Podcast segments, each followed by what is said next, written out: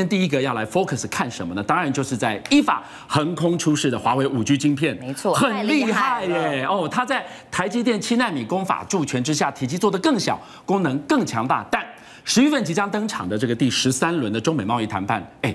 华为到底能够起什么作用啊？我跟你讲，这次的贸易谈判呢，华为可能变成一个很重要的筹码，而且跟他交换的筹码居然是大豆，哎，是吗？很不可思议吧？好，我们请。带我们来进一步来追踪。好，没错。为什么这次说这个大豆可以来换华为的禁令呢？来看一下十月中会登场的第十三轮这个贸易会谈呢。之前有记者问到川普说，有没有可能这次的会谈当中会提到华为的禁令会解禁？但川普当时很强硬，他认为说华为问题是涉及国安议题的，所以我不会再谈华为。不过中国就出招啦，在周末的电话会议当中呢，中国提出了两个条件，他说只要这两个条件满足了中国大陆，我们有可能会跟美国。我买更多的大豆哦，哪两个条件呢？第一个就是拜托你放宽华为的禁令。第二个就是呢，你延后十月一号加征的两千五百亿美元关税，我们中国就有可能会跟美国采购更多的大豆。二零一六年当时美国总统大选的时候，十个州当中有九个州都是支持川普的，所以换句话来说的话呢，这个这几个农业州可以说是共和党的大票仓，因此在这次的贸战当中，可以说农业州是受伤最惨的。一旦大豆卖不出去，农民赚不到钱，川普怎么可能有办法得罪这些这个农民呢？因为我的票就没了嘛。好，那再来说到这个华为的部分，为什么华为可以换大豆？好，尽管呢两方都认为说华为不在这次的贸易战的协议当中，华为是另外一个科技战的问题，但是其实。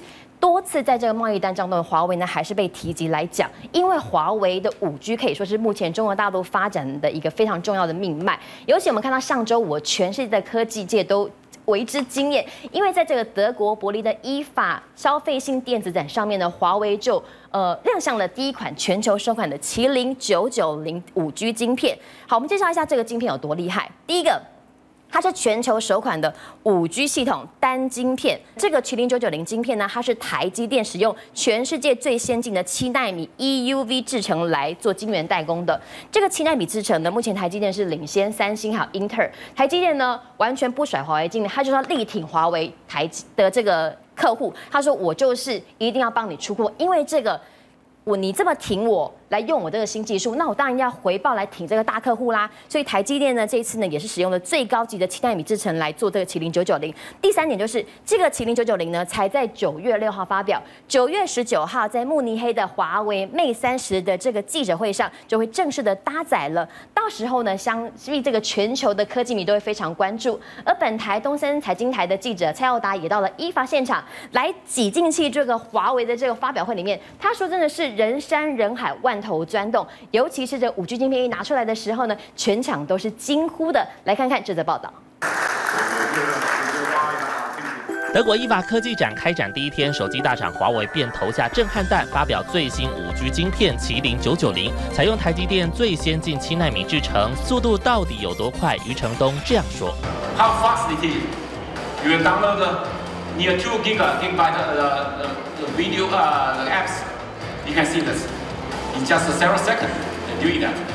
下载和上传速度分别可以达到二点三 G 和一点二五 G，是一百 M 光纤速率的二十倍。简单来说，下载音乐几乎是一秒一首歌。二 GB 的游戏只要六秒，但四 G 环境同样的时间只下载百分之十二，连一半都不到。如果下载 HD 高画质电影，也不到十秒钟。而更吸睛的还有麒麟九九零晶片搭配 AI 运算功能，跟上一代麒麟九八零相比，性能强七倍之多，动态影像还能及时去背。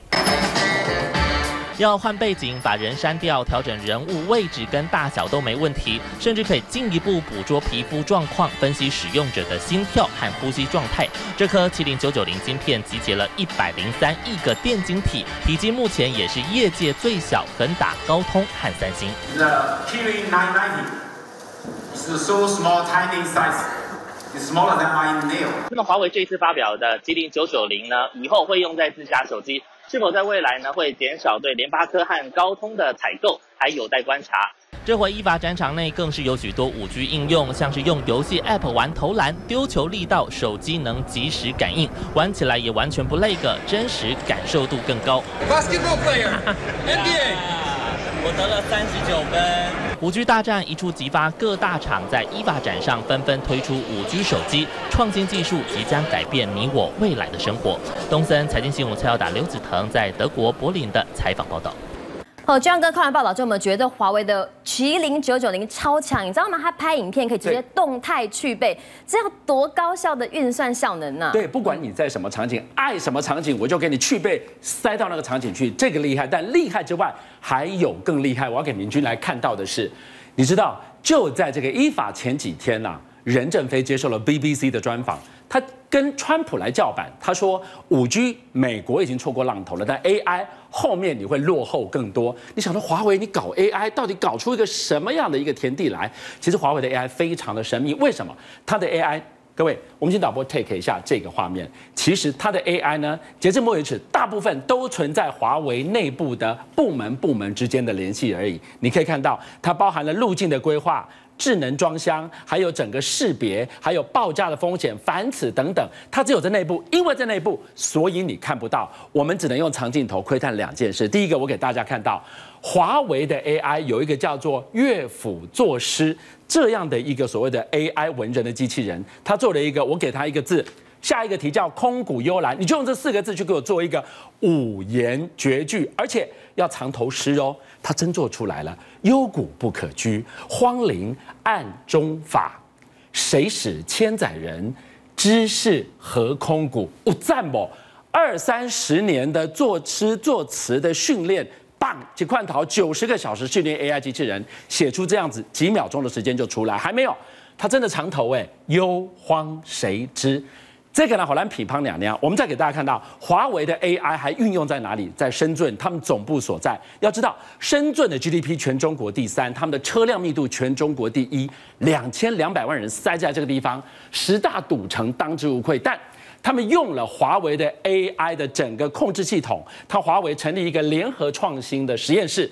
这个实验室协助了深圳的交警，成功的疏解了交通。老老早，我利用灯号的控制，把你移转车流，让你在这个地方不会再堵车。这是华为的另外一个代表作。你可能要问了，那你 AI 人才哪里去？这就要说到了任正非的买哲学。买什么呢？买工厂吗？买生产线吗？No，任正非花大钱买你的脑袋，买你的创意。来看到这个是华为总裁办。电子邮件里面宣示的，他们二零一九呢将要进行一个所谓的年薪。去买八颗聪明的脑袋，买哪八颗聪明的脑袋呢？这个通通都是实施年薪制哦，这都是博士班刚刚毕业或者即将毕业的，年薪多少钱？两百零一万人民币，以现在的汇率将近千万呢，九百二十万，哇！初出茅庐用这样的钱，华为敢砸？甚至这边有一个招聘全世界的天才少年，把那一些所谓的即将成才的这些年轻人、这些少年，我通通打包进入华为的帐篷。华为 AI 多厉害？来看这则报道。金色建筑就像一架飞船，这里是华为最神秘的 AI 实验室。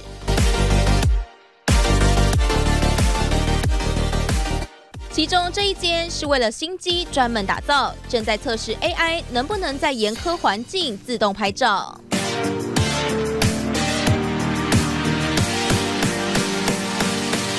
机械手臂夹着手机，穿梭在不同光源及不同的人脸模型之间。参观过的人无不啧啧称奇。模拟用户打电话的场景，这套设备加上外面的仪表，每套在一千万以上。乱世见胆识，任正非从不会吝啬给钱。近期也发出英雄帖，要招募八名天才少年。这八位学生刚毕业就能领到台币九百二十万年薪。上面的题词是不死的华为。我们根本不认为我们会死。要做不死的华为，任正非的野心还有：二零二零年在网罗全世界三百位最强大脑。他说要靠这些天才少年，像泥鳅一样钻活华为的组织。他每一年砸下的研发费用都是中国到数一数二，可能都有达到两三百亿人民币以上。再走进另一间实验室，布满连接器。这一头，华为与深圳交通警察合作，要建造智慧交通，把违法三宝一网打尽，甚至也训练 AI 说诗词。什么目的？中国诗词的研究的一些 AI 等等，它这个是主要用在譬如说未来的我们知道说，华为手机里面的语音助理这一块，甚至可以让手机有所谓的跟人互动的这样的概念。想打造大陆版 Siri，力抗美国。任正非的坚强来自悲惨童年，自曝自幼父母惨死，父亲死于食物中毒，母亲被车撞倒身亡。十九年前还买不起房，只能租九平房子生活。东森财经新闻刘志张博祥台北采访报道。这样哥，你有去过美国纽约的华尔街吗？华尔街其实都从新闻画面、报新闻看到，那边有一个非常厉害的地标，没错，一只牛，牛气冲天。它是一只铜牛，可最近这只铜牛呢，超级倒霉的，它遇到了遇袭，被人攻击了，怎么一回事？来看一下这张照片。好了，这是华尔街。纽约证交所前面的铜牛，上个礼拜六有一个德州的男子，他不知道发什么疯哦，他就拿一把琴狂敲这个牛的头，而且一边敲还一边咒骂川普。很多人都认为说，哎呀，这个牛的牛角居然被这个琴给刮伤了。尽管说非常多的游客呢是不减兴致，照样跟这个牛来合照。但是，就有网友说喽，哎，是不是这个牛啊破相了，代表美国的牛市要结束了呢？怎么说呢？因为数据会说话。好，哪些数据显示出来美国的经济可能会有衰退的讯号？其实上个礼拜呢，到现在都有非常多的经济数据显示出来，美国的经济状况的确不是很好哦。很多投资人最关心的就是所所谓的殖利率倒挂问题。两年期和十年期的公债殖利率、债券殖利率呢呈现倒挂。通常长天期的公债的殖利率呢会高于短天期公债的折利率，因为你时间比较长，风险高，就要用比较高的利息来吸引投资人嘛。可是出现倒挂的话，代表说是有这个经济衰退的疑虑。再者。就是美国的第二季 GDP 呢，只有百分之二，这个数字呢是创下了去年第四季以来的新低，而且可能还会再往下走。还有一个很重要的是，上周美国股市大跌，一个因素是美国公布了 ISM 制造业 PMI，PMI 指的是采购经理人指数，代表着说呢，呃，制造业可能你就必须要进口一些商品啊，或者是说一些材料或者是机台，一旦这个数据下滑的话，是否代表制造业停滞？那通常这个 PMI 的荣枯线呢是在五十，如果说你低于五十以下，代表的就是衰退喽。制造业衰退对美国来说真的是非常严重的问题，公布了四十九点一，是已经三年。半以来都没有跌破这么低的数字了，所以代表说呢，美国制造业可能遇到了一些挑战。好了，人家说数据会影响到美国的股市，还有川普的推文内容也会影响到美国的股市。现在就连川普推文一天的数量也会影响到美国的股市吗？因为美银美林就分析了一个报告，他们说呢。川普的推文数量哦，一天发几则推文呢，跟美股呈现负相关，怎么一回事？他们研究出来说，如果当天川普啊发了疯狂发推文，三十五则推文以上的话，美股平均当天会下跌百分之零点零九，太悬了吧？好，如果说他推文啊。比较乖啦，一天只有发五折以内，我也觉得好多。我一天 FB 也不可能发五折，美股平均会涨百分之零点零五。好，那川普现在在推特上面很爱骂一个人嘛，是 Fed 主席鲍尔。他说：“鲍尔，你赶快降息，不然美国股市不会好啊。”鲍尔好像心意相通喽，传说他释出了鸽派的讯号。九月十七号的利率会议有没有可能会降息呢？来看这则报道。就在美国公布最新就业报告的同时，联准会主席鲍尔远到瑞士苏黎世大学发表演说，他承诺联准会将继续采用适当措施维持经济扩张。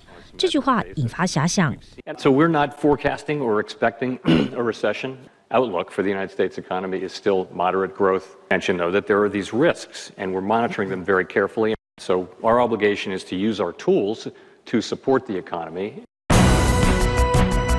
联准会再次降息几率大幅提高，关键就在美国最新公布八月失业率虽维持百分之三点七不变，但非农业就业报告只有增加十三万人，远低于预期的十六万人，更创下三个月来最小增幅。而新增的私营部门就业岗位甚至不到十万个。就业报告不尽理想，市场普遍预期联准会会在降息。The Fed is really worried. They're really worried about wars in terms of tightening in financial conditions. So they think that by, you know, sort of unloading some cuts. Many other countries are slow. Yeah, exactly. So by giving us some cuts, we can sort of that acts as a buffer to some extent. 鲍尔甚至挑明说，联准会利率决策会议不受任何政治力干预，会不会再降息？十七号和十八号利率会议就会揭晓。我们现在看这一边，当库克说我的快充。非常革命性的影响，我升级到了十八瓦。但是，他的华为 CEO 余承东说，我们早就已经四十瓦了。抱歉，好，这个时候咚咚啊，GG 了。我们再来看，当库克说我的电池续航比上一代多四个小时的时候，余承东说我能用两天，你四个小时算什么？打一个叉。好，再来看这个，库克说我现在是最主流的三个摄像镜头。那余承东说拍谁？我去年的 Mate 二十就有了，再一个叉。最后最关键的，我们来看到说，库克告诉我，这个 A 十三。里面呢是最厉害的四 G 最强芯片，最强的芯片。结果呢，余承东。为什么让他打一个叉？我老早五 G 了，我的麒麟九九零已经支援到五 G 了。换句话说，这个 iPhone 11是不是真的一出来就注定要被打趴在地上？而还没有横空出世的 Mate 三十声势真有这么旺吗？我们要请杰明带我们来看到，现在大家说五 G 论五 G，现在在这个样子，真的制霸天下的会是 Mate 三十的华为新手机吗？好，看起来 Mate 三十所有的功能，已经是要进入到五 G 的范围的时候，发现到。后面有个兄弟叫做苹果，他还在跑四 G，当然就很期待这次 Mate 三十会不会有一些惊人的一些想法。没错，去年我们就注意到其这个呃，就是这个华为的手机就已经有望远镜的功能。当时我们在别的节目上面还哇看的真的是远的地方都看到，没想到苹果才有。但是最关键是什么呢？就是到底川普去挡华为这件事情到底是真的是对还是错呢？结果我们知道这个普利兹奖得主啊，弗里曼，因为我们常常看他写文章啊，他最近发表一个文章，他这么说，哦。他向来支持哦美洲贸易战的《纽约时报》专栏作家弗里曼啊，最近他改变态度。他说，美官员从来没有提出过华为设备对美国国安到底造成什么危机的证证据嘛？你说华为对国安有问有证有问题有问题，但是你没有提证据啊。这个最近新闻上不是才看到吗？他对于加州实验室，他扣了一批货，是他认为这批货呢，可能从事关于机密相关商业间谍。就扣了这个货，你扣了两年，你不还，你最近还了，因为什么？查不到证据。是，所以这件事情就证明这件事，如果这件事为证的话，那后面就为负嘛，就川普认为的说这个维安国安事情是不存在的。所以这个弗里曼就开了第一枪，因为以前我们知道《纽约时报》是支持中美这个贸易战，他说这样不通，有问题的。而且重点是什么地方呢？华为现在也提出了橄榄枝，说我五 G 是最强的，我分给这个所有的美国的人需要，你们不用再研发了，我交给你。没想到这句。话呢引起一个人共鸣啊，他是谁呢？他是微软总是总裁史密斯啊，他就直接说一句话，所以最近川普压力是很大的。他说：“川普，你对待华为方式是不公平的，unfair，一定不像一个美国人，你是这个 un-American。”哎，这个话说的很重哎，好重吗？其实任正非早就说一句话：“五 G 小儿科啦。” AI 才是重头戏呀！哦，所以这个东西呼应了弗里曼，他看到了美感。他说，华为为什么佛心来的，把五 G 技术分享给美国公司，愿意在全世界分享？因为我已经是霸主了，我还怕你追赶吗？没错，所以我们一起来分享五 G，你不用再去做想想办法了。为什么？因为当你在看到这个四 G 的时候，华为你是看五 G 的；当你在看到五 G 的时候，华为想的是中央处理器，所谓人工智慧 AI 智能。是，他说那个才是大战场。好了，讲到这件事情，就是说那华为你有什么本事呢？结果发现到华为最近突然出现的这些晶片，我们赫然发现到它还真有本事。本事吗？因为我们一直认为人工智片就 NVIDIA 嘛，那绘图晶片嘛，我想说全世界除了 NVIDIA，应该没有人可以比比跟。NVIDIA 能够并驾齐驱的，它的 GPU 很强，对它的绘图晶片嘛，就是人工智慧啊。没想到它也就有个叫做升腾的晶片，已经已经出来了，而且它也是用所谓的这个我们说的绘图晶片，功能强大，都来讨论哦。那我们就看到，不但如此哦，其实让外外界最害、最惊讶的事情，不是麒麟，麒麟大家都也知道，而是这个叫做鲲鹏。为什么这个鲲鹏呢？因为它触它所针对的事情是全世界英特尔的霸主 X 八六电脑伺服器中央处理器晶片，是这才是大家毛骨悚然的。为什么这么说呢？因为你知道，在中国有一句话叫做“麒麟踏鱼啊，踏云啊，然后鲲鹏展翅，然后升腾万里。”然后壮志酬成，中华有为，哇，这不得了！就把华为说的是万里无云。原来这套伺服器已经涵盖了整个未来的五 G 跟 AI 的 AI 的生态生态链。你刚刚说的这一串，其实已经把整个华为的太阳、华为晶片的五虎将，通通涵盖进去了。是的，手机麒麟，电脑处理器鲲鹏。家用路由器、凌霄、人工智慧，你刚刚提到的升腾，当然手机的基带领域是巴龙。今天我们好好说一说，所有末端的所谓我们讲的末端的应用拉回来，回到哪里？这么多的资料都要回到所谓的云端，回到所谓的呃伺服器。我们今天好好来讲讲伺服器，掌管它的。鲲鹏这个晶片好，当然我们知道，你一讲到这个所谓的伺服器的计算机，我们第一个想到的一定是这个英特尔，英特尔 X 八六基本上占了全球百分之九十八的市占率，没有人可以跟它竞争。包括像高通，包括三星，包括 NVIDIA，哪个不想把这个呃就是英特尔干掉？对不起，他们再怎么努力，也只有百分之二的市占率，九九百百分之九十八都是英特尔架构。但英特尔也知道它这个架构很强，所以它从来不把这个架构分享给别人。但是不要忘记，它有个竞争对手叫 ARM。好，在 ARM 的架构里面呢，哇，给华为抓到机会了。华为就用 ARM 的架构呢，自己发展的这个鲲鹏，而且这个消息出来的时候，让英特尔整个吓到了。不，未来我的独占市场会不会被鲲鹏给处理掉呢？为什么？一样，它有六四的这个处理器，它也跟你一样。呃，这个有有这个有这个呃四颗的 DDR，它也跟你一样有二点六的这个射频，所有都一样。但重点事情去跑的时候，发现到它的分数跑出九百分，好，这就很有点这个到底什么数字？简单一句话。就是它的效能比别人提高百分之三十。哦，所以世界最比速度的唯快不破，唯快不破的鲲鹏这个晶片，它更可怕的是后面拉出去，我刚刚说的终端的应用，它最后成了一个所谓的鲲鹏生态链。在中国南方电南方电力公司就在深圳，他们是供应了整个大广州、深圳一直到这个香港的电力的供应公司啊。对，那里面就有很多东西，包括你有数据机啊，你有这个大数据啊，你有资料库啊，你要跑很多的 data，知道每天电力的这个。状况以前呢、啊，这个就交给美国了，好，就叫 Intel 啊、高通来处理一下。但是呢，现在他们尝试做一件事情，他们就把这个鲲鹏的系统拿进来。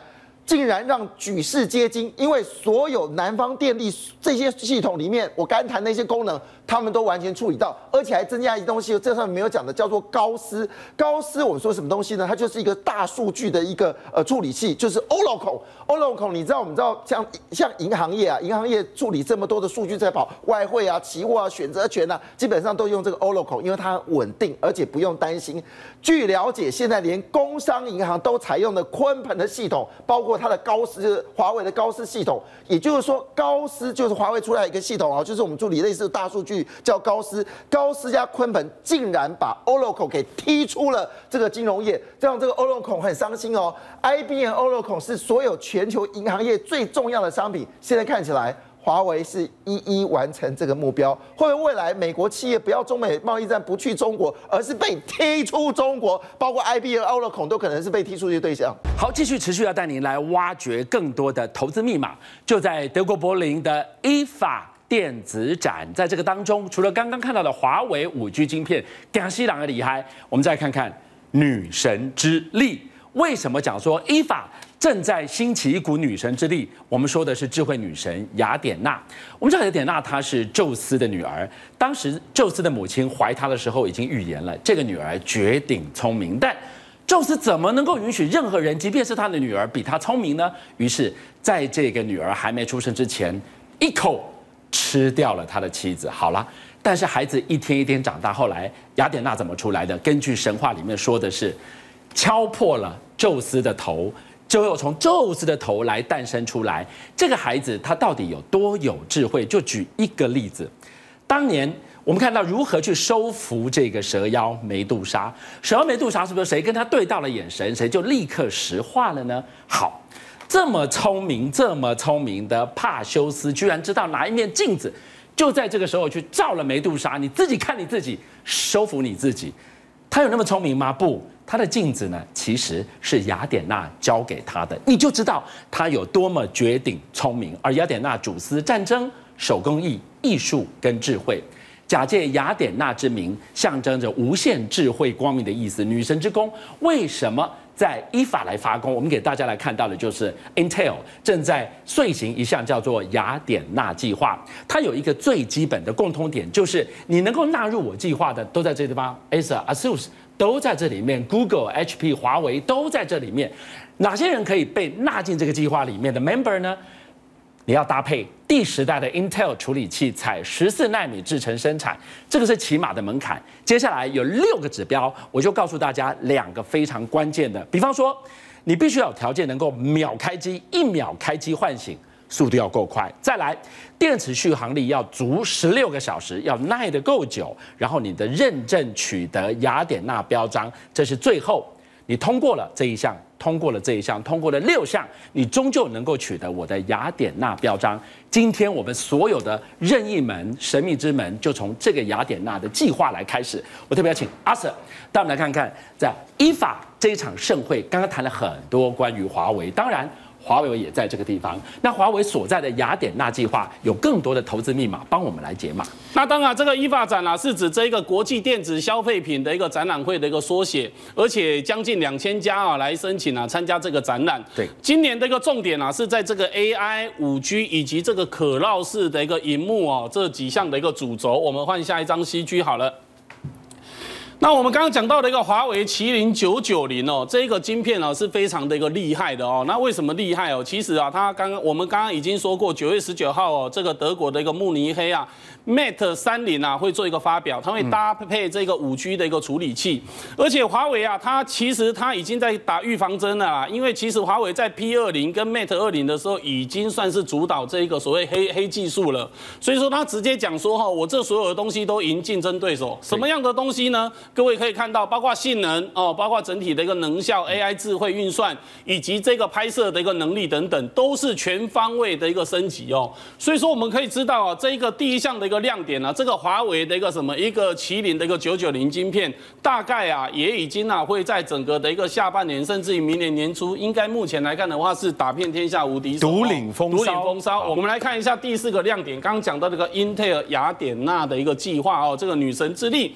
那雅典娜的一个什么？一个笔电啊，目前呢、啊，它的一个要求就是要有十六小时哦，这个电池的一个续航力，而且包括这个处理器方面呢、啊，一定要有一定的一个程度的一个跑分，包括它的一个荧幕占比方面是超过了一个八十九 percent，而且啊，目前啊，它也强调是同时使用 SSD 啊，这个固态硬碟以及这个 WiFi 六哦，之前我们认为都只有 WiFi 五哦，现在已经升级到 WiFi 六了，这个最新的一个无线的一个技术，而且啊，这个 Intel 他认为啊，它十月份啊也推出了一个 Lake X 哦，这个新平台跟这个雅典娜的一个计划，这两项的一个什么一个新的一个领域的一个所谓的一个充实的一个推出啊，在上礼拜其实美股科技类股上周五的时候是跌的哦，但是哦，唯独英特尔的股价是涨了一个一点六四 percent，所以说我们从这个依法展里面，我们可以来看看有没有什么相关的一个个股的一个商机可以演变出来哦。首先就是我八月二十号已经啊在底部跟各位介绍过的一个三二二七的一个原相哦，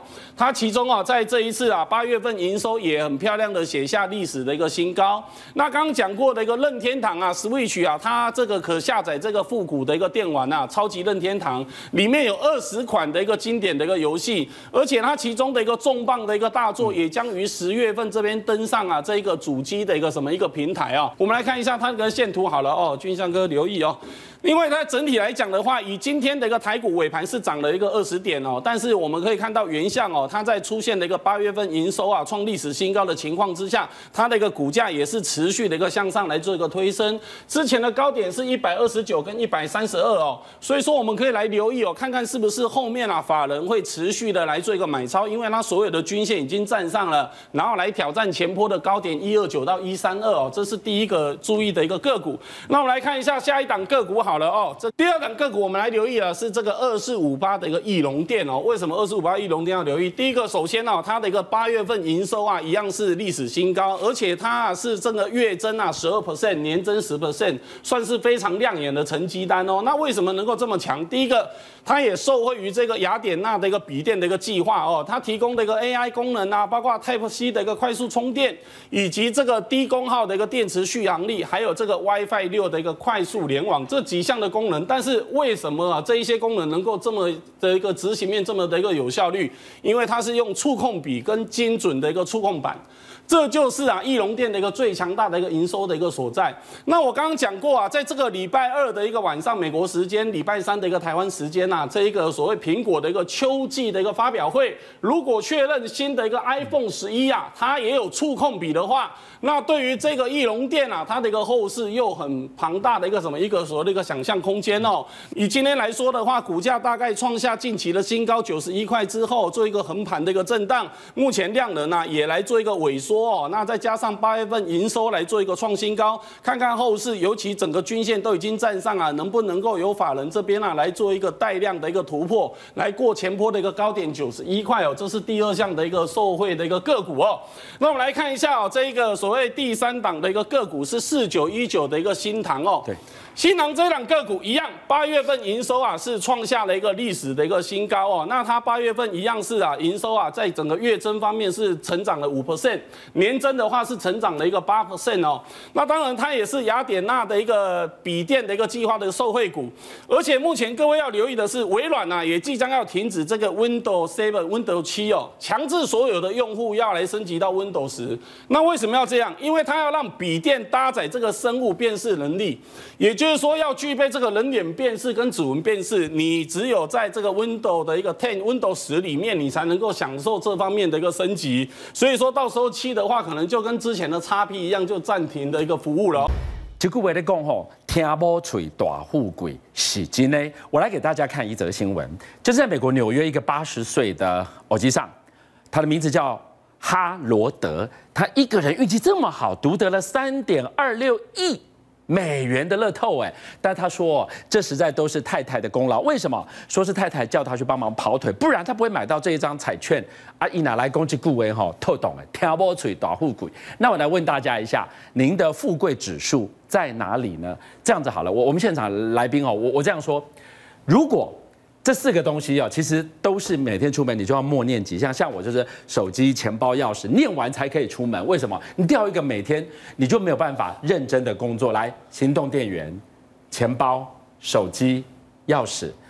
我我我现在问一下杰明，你掉哪一个你会觉得浑身不自在？你的富贵指数你会给哪一个最高？呃呃，钱包，钱包哈，这是洁民。对，伟杰嘞？手机吧。我今天是手机，是不是？手机，我是选钥匙啦。我觉得如果没有钥匙的话，我又很毛，谁捡到我们家钥匙会不会拿去打了一副？真的，半夜摸进我家怎么办？是，来，我们请导播给我们 take 一下画面，来，噔噔，来，钱包谁选的？我，哦，你哦，哎，你的富贵指数百分之七十五，哦赞哦，透懂，哈，爱耍高贵，其实平凡，好，是是是。蛮像我的，蛮像我的。伟杰不愧是行啊来耶，江湖中人，他挑手机，对不对？富贵指数，贵气逼人，好命富贵。好，等一下我请你来跟我讲一下富贵的密码。难怪哈，尤其卡走北喝呀，为什么我挑 key 钥匙找不到富贵的钥匙？好，这个富贵指数只有百分之五十哈，富贵之命哈。欠贵人运呐，哈！希望伟杰哈来当大家的贵人。好，我们讲到了富贵指数在哪里呢？那门宝贝了哈！我们要告诉大家，富贵指数其实就藏在台股里。为什么？那条妈祖的讲，成功戏中取，富贵稳中求。告诉公这丢那些妈祖庙，妈祖给的枪西枪出来，给我们什么密码？富贵稳中求。那为什么？君相要告诉大家，我们的富贵密码。可能就藏在台股里。我们给大家看到，很多散户的投资朋友喜欢柜买指数，因为它活泼，因为它中小股好，它也可以买一个梦想。我们就看到在柜买指数 OTC 里面，它有编了一套叫做柜买的两百指数，柜买富贵两百指数。它编这两百指数呢，它有几个特征哦，我很快跟大家来报告一下。它能让看清楚趋势，它也编列了所谓的热门产业在这两。Top 两百里面，它也充分反映了所谓的灵活度跟活泼度。先来看哦，这个趋势的部分呢，它精选交易活络而且具有规模的上柜股票。那么另外讲到，如果热门产业的话，主要是以半导体跟生技医疗占比最大。那充分反映的特色如何强调它的机敏性？以五千点当基期，它涨跌点会更明显。但再过几天，九月三十号，你有一个全新的工具来了。富贵两百期货就要上市，这个全新的工具呢，我们就要请这个所谓的富贵之星哦，刚刚挑到手机，你跟手机呢百分之九十的富贵指数，没有你来讲，我找谁来讲？来告诉我们，为什么我们的市场会需要富贵两百期货？之前我们现在看它追踪的当然就是 OTC 的富贵两百指数。这个富贵两百指数在细部带我们来看进去好吗？好，我想其实这个富贵两百指数它是一个进阶版的一个工具啊。好，那我想其实我们先从这个大盘跟 OTC 的这个过去的这个表现来看起。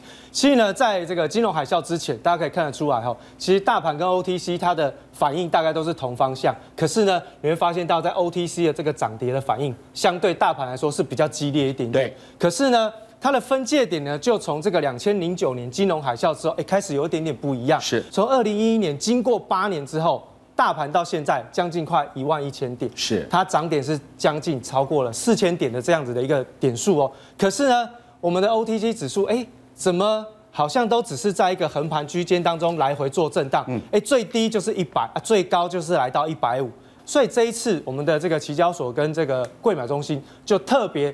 把这个 OTC 给升级了，变成是一个叫做富贵两百的这个指数。那它到底有什么样子的一个相关性？我们来看一下这个贵买指数哦，这个它生了两个哦，就是生了一对双胞胎哦。那一个是我们先前已经推出来叫富贵五十，那简单来说就是贵买中心里面的市值的前五十大哦所编转出来的一个指数。现在新的指数是富贵两百。是好，那它到底有什么样子的一个关联性呢？我们从报酬率的角度来去进行一个探讨，也就是说，当柜买指数你看到柜买指数赚钱的时候，哎，到底谁赚得多？好，谁赚得多？好，那我们来看一下富贵五十的部分，哎，它跟这个柜买指数的相关系数是来到了这个九六，哦，九十六点一六。可是富贵两百呢，竟然是高达了九十九点三八，是，也就是说这一对双胞胎里面，富贵两百比较高，比较帅，比较美，帅，对，对，好，那富贵五十呢，哎，可能就。有另外它的一个特色存在，好，那所以其实，在这样子的一个观察当中，发现，哎，报酬率的部分，富贵两百表现的基本上跟贵买的指数是一模一样哦。哦，那另外我们再接下来看一下，那它在涨跌的方向的部分，它是怎么样去进行一个表现呢？那我们就列出来，包含连这个上市柜的这个呃这个上市的加权指数也一并来去进行一个比较，我们就会发现到这个富贵两百的指数，它跟贵买的相关系数，也就是说，当柜买指数在上涨的时候，哎，它会有百分之九十六的机会是跟着上涨。是，好，那富贵五十呢是百分之九十五。对，好，那当然跟大盘是不太一样，因为大盘的话它可能相关性就比较低一点。不过我们重要的是要看在整个柜买指数当中，我们要透过哪一个指数能够更精准的去判断出整个中小型个股在。未来的一个趋势跟表现的方向，其实我们可以很明显的看得出来，富贵两百的指数其实是占有一定的优势存在。好，那接下来呢，我们就会看到从绩效方面来做一个统计。哎，刚刚是看到相关性，对，哦，那我们现在从绩效来进行一个统计。我们把富贵两百指数呢跟贵买指数进行一个绩效的评比。哎，大家可以发现，蓝色这一条呢是富贵两百指数，对，那橘色这一条呢是贵买的。哦，报酬指数，你会发现从这个地方它超越它了。对，哦，哦，它是比较好的嘛。对，好，那相关性又高，赚的又比贵买多。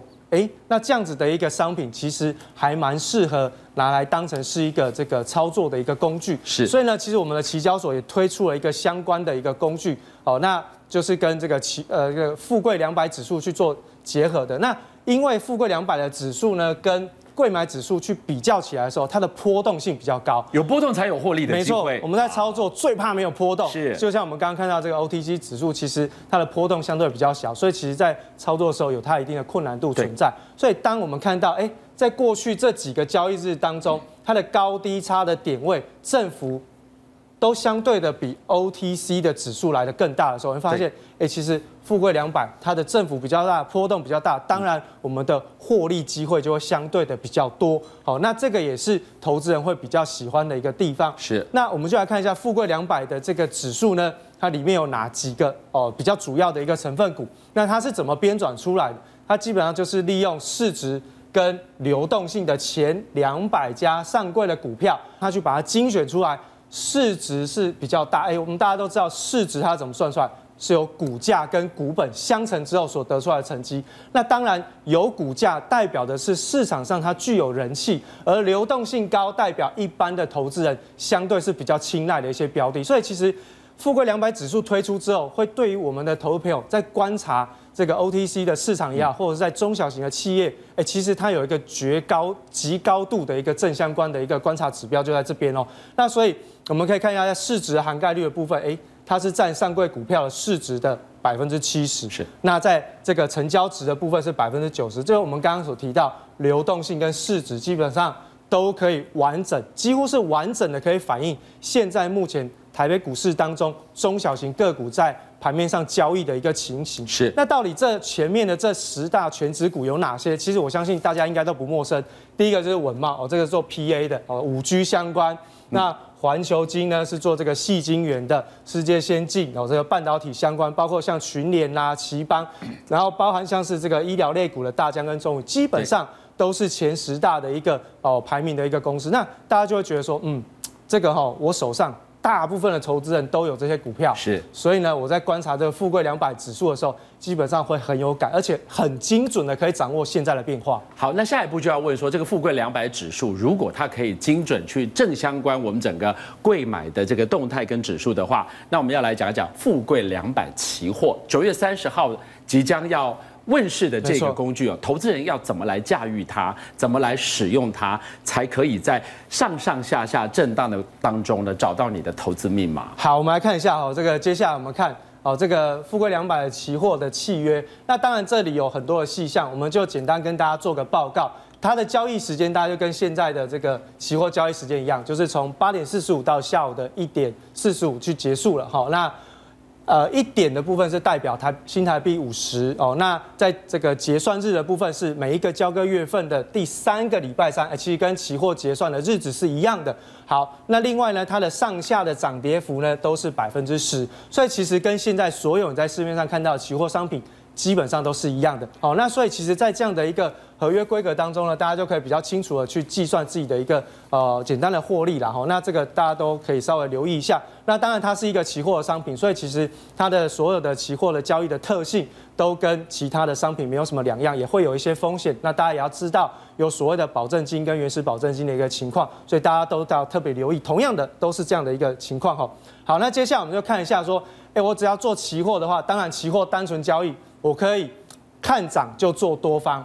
好，那看跌我就进行一个避险哦操作。那这是单纯的，我就期货这个商品去进行投机的一个操作。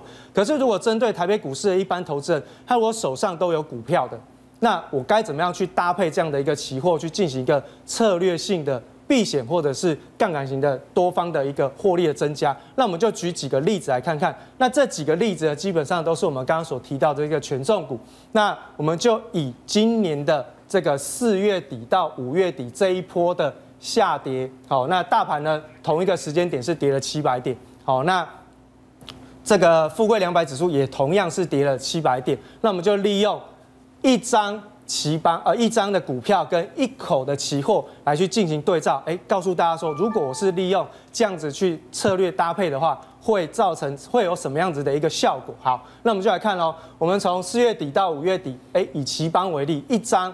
你可能是赔了一万九，可是呢，同一个期间点，如果我同时间去进行一个空方做避险的话，一口哦，我们同样都是一张对一口去做计算了哈。那一口的话，哎，这个跌七百点，那我们刚刚有说过嘛，一点五十，所以你就把它乘以五十，哎，这里的获利就是这样。三万五。嗯。对，所以你可以看一下，哎，奇怪，怎么我这样搭配操作之下，我股票在赔钱，可是我的期货可以帮我 cover 的回来，哎，所以这个就变成是一个。股票跟期货之间的一个策略型的一个操作。好，另外呢，我们还可以再看一下，接下来同样的一个例子放在世界先进也是一样，同样的一个时间，一张世界先进可能你会啊这个损失两万三，可是你透过富贵两百期货的一个空方的避险操作，哎，一样可以把这个风险给 cover 过来，而且还有超过。那我们得到一个结论：当你要做避险的时候，当然你不可能手上只有一张股票。对，好，那我们只是说方便解释，用一张对一口。那如果说是属于比较中低价位的股票，就一百块以下的这个股票，可能你大概一口去进行一个避险，大概是 OK 的。可是如果你是相对比较高价，好，我们就接下来看一下，如果相对是比较高价，一百块以上的。哦，那你看就可能会有一些落差存在。同样是这个时间点，可是你就环球金来讲，一张的股票，你的价差可能是会损失了六万块。可是呢，同样的点数在同一个时间，你是哦可以补回来的是三万五。然后哎，这中间有落差。不过呢，你要看一下环球金的股价一个是三百多块以上的一个价格，所以我们是利用一张对一口去进行一个说明。那当然，实际上要去操作的时候，可能你要一张环球金可能要对两口的哦期货才有办法去进行避险。另外后面还有再一波，同样都可以利用同样的一个方法去进行一个操作。那当然。这个情这个情况是说，哎，我们现在是要等，比如说我非常看好这些个股未来的后续，那我可能是做一个存股，我要领它的股利股息，所以我在短线就算碰到风险，它是一个突发性的，对，所以我不想卖股票，这个时候期货就是一个非常好的避险商品。好，那接下来我们再举一个例子哦，我们看一下稳茂，哎，这稳茂就跟刚刚有点不太一样哦。那同样这个时间点跌下来，哎，它一定是损失，这个没有错，哦，这个没有错。那同样可以利用这个富贵两百的部分去进行一个避险。好啦，那因为股票都没有卖，我一路的放放放放到这一段上涨完之后呢，最终稳懋我是赚了一张赚了五万二。可是呢，我在这一段上涨的过程里面，我可以利用。富贵两百的期货去进行多方的加杠杆的一个操作，变成我在这一段，我除了赚到了稳贸的价差，我还可以透过富贵两百期货去进行多方的获利增加。所以其实，在股票跟期货的相对的策略的设计上面，就会变成是一个多空双向。